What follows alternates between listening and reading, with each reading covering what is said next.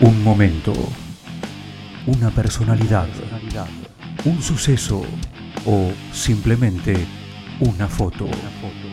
Sangría, el espacio de una historia. Una producción especial de los alumnos del Círculo de Periodistas Deportivos. Estamos exactamente a una semana de que comience el segundo Gran Slam del año y es por eso que en esta oportunidad queremos hablarles acerca del torneo que se viene y además, ¿por qué no? Para mucha gente que está escuchando este podcast, conocer la historia de Roland Garros, el único de los cuatro torneos más importantes que se juega en polvo de ladrillo, dado que los otros dos son en cemento y el restante en césped. Además, es el único que tiene a un jugador que haya marcado una diferencia tan grande en el torneo. ¿De quién hablamos? De Rafael Nadal, 13 veces campeón y lógicamente por esto máximo candidato a quedarse nuevamente con el trofeo. Para no agobiar con la presentación y para cambiar un poco la dinámica del podcast, conseguimos el testimonio de Mariano Ryan, un periodista reconocido que trabaja en ESPN y que cubrió muchas ediciones del torneo francés. Él nos va a contar cómo ve el Roland Garros del año 2021 y quién es el favorito a quedarse con el título en su opinión. Entre los hombres, dos favoritos. Eh, uno es Rafael Nadal, el otro es Novak Djokovic. Eh, Rafa Nadal, por supuesto, por lo que, lo que representa en Roland Garros, los 13 títulos el mejor jugador de la historia en polvo de ladrillo, alguien que ha mostrado eh, en Roma que eh, todavía, todavía tiene mucho por dar. Las dudas pueden llegar a estar porque quizás no llega en su mejor momento, pero está un escalón por encima del resto. En el segundo lugar lo pongo Novak Djokovic, es el número uno del mundo. Em, también otro jugador que eh, de hecho, está con quizás no toda la confianza en el pueblo de ladrillo. Mm, esta semana próxima va a jugar en Belgrado. Eh, tuvo algunos resultados eh, quizás no del todo satisfactorios en la gira europea de canchas lentas, pero hay que ponerlo porque es el número uno y porque ya sabe además lo que es ganar en Roland Garros. Y el otro es Dominic Thiem, otro que también necesita mejorar mucho, tercero y bastante lejos de Nadal y de, y de Djokovic.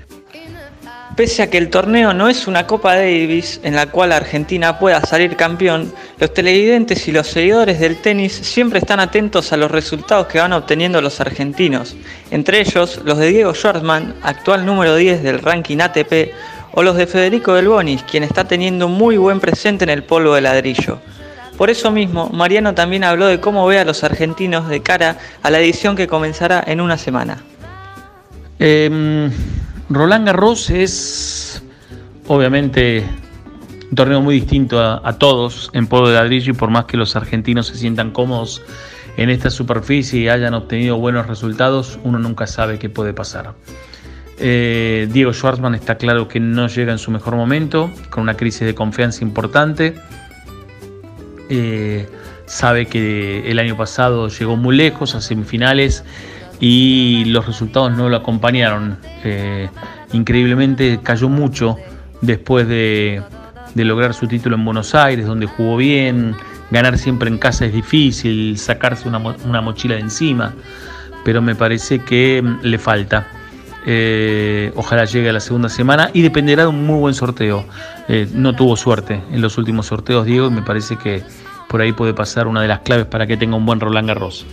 Eh, Federico Del Bonis es un jugador que ha recuperado confianza de la mano de Mariano Hood, ha recuperado buenas sensaciones, eh, es un jugador que puede complicar, mm, no a los grandes, pero sí a, jugadores que están mm, del, 12, 13 eh, y que no sean tan especialistas en polo, puede complicar a cualquiera.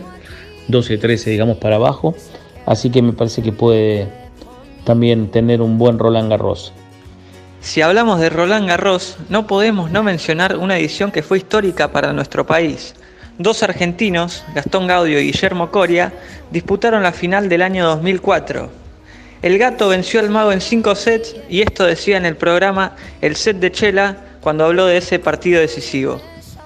Lo más raro es cuando estás este, yendo para el estadio y te pones a ver la cantidad de personas y gente que trabaja para ese torneo, ¿entendés? O sea, es todo un, no sé, miles y miles de personas.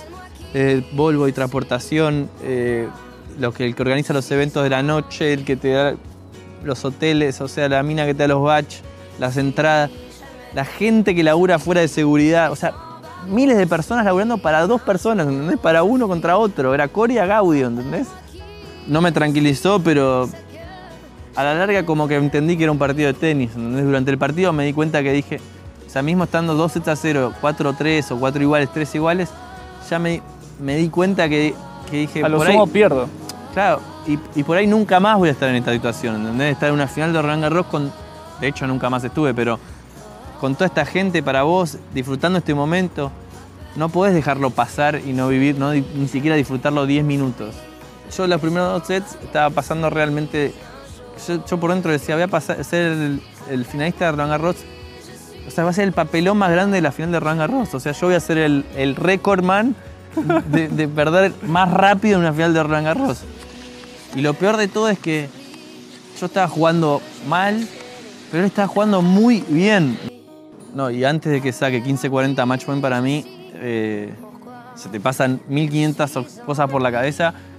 Y después, este, por dentro dije, bueno, primero que empezás a pensar en todo lo que, todo lo que viviste durante toda tu vida cuando sos chico, decís ganar Roland Garros es el sueño de tu vida. Estás a nada de ganar Roland Garros y tenés que jugar el punto todavía. Y yo cuando me pongo muy, muy, muy, muy nervioso, cuando estoy realmente muy nervioso, se me nubla un poco la vista. No veo bien. Entonces yo decía, no puede ser. Entonces, No veo. Él estaba por sacar y yo como que decía, pará, pará, pará, tranquilízate un poco.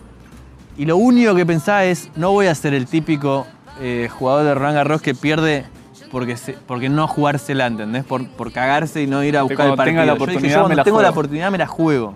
Porque después me voy a arrepentir toda la vida si no me la jugué. Y empiezo el punto a correr. Y digo, bueno, ni bien la tengo de revés durante el punto, ni bien la me queda de revés, más o menos fácil, me la juego. Y que sea lo que sea. Bueno, y me quedó una más o menos en el revés y me la jugué cruzada y ya gané. Y ahí raqueta No, a la raqueta, tribuna. Lujuria total. Además, recordemos el apego especial del argentino con Roland Garros debido a aquella final histórica en 2004 entre Gastón Gaudio y Guillermo Coria, que fue una clara representación de la cúspide y el pico más alto de nuestro tenis. La victoria del gato Gaudio otorgó el segundo de los tres Grand Slam individuales conseguidos en la historia por parte de un tenista masculino. La opinión de Mariano Ryan acerca del Roland Garros que se viene no es todo, ya que también nos dio su opinión con respecto a esta histórica final de 2004 acerca de cómo la vivió, quién era su favorito para el partido y qué significaba tener a dos argentinos en una final de Grand Slam. Final del 2004 la recuerdo muy bien. Como todos, el favorito era Coria. Mm, yo siempre decía que eh, el favorito era Coria, pero ojalá que lo ganara Gaudio porque sabía que Gaudio, o pensaba, no sabía, pensaba que Gaudio no iba a tener otra chance de jugar una final de Roland Garros y que Coria iba a tener muchas chances más de, de ganar Roland Garros. Bueno, no pasó ni una cosa ni la otra, pero el favorito era Coria, uno de los partidos más extraños en la historia del tenis. Mm, yo hablo de favorito de juego, o sea, después para mí fue increíble que, que los dos hayan llegado a la final.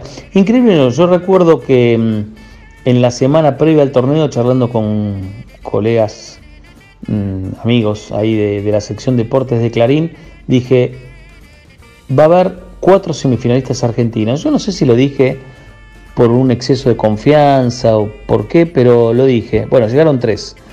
Eh, y casi llegan cuatro, ¿no? Con, con Juan Ignacio Chela que perdió con Tim Henman. Eh, pero lo recuerdo y bueno, y uno de los hechos inolvidables del tenis argentino de, de todos los tiempos, ¿no? Después creo que fue opacado por la Copa Davis, pero eh, ese Roland Garros 2004 fue increíble. Y a una semana simplemente estamos para el comienzo de Roland Garros, ese torneo que tiene como superficie la preferida de los argentinos y que dos de ellos lo supieron ganar como Vilas y Gaudio en 2004. Veremos si esta vez Rafael Nadal podrá alcanzar su título número 14 y de esa manera quedar como máximo ganador de este torneo Grand Slam, o si el serbio Novak Djokovic, actual número uno del mundo, podrá alzar su segundo título en esta competición y alcanzar los 19 en total para quedar a uno de la Fiera y a uno de Roger Federer.